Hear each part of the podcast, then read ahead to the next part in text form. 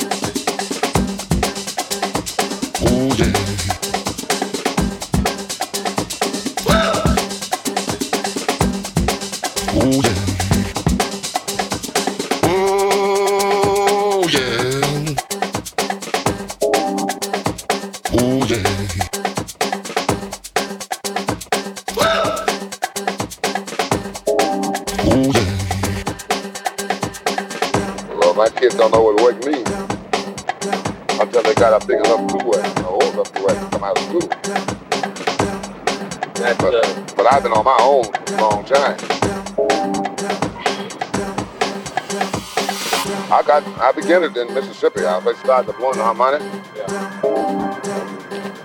Then later, that's a boy. I, I, I, I think I started at about nine years old. When I was 13, I was doing pretty good with it. right. A lot of work now. Yeah, I've been in Chicago for quite a few years, but I was born in Mississippi. Oh, we joining states, so say again, brother. Right no together. wonder we got together. Right together.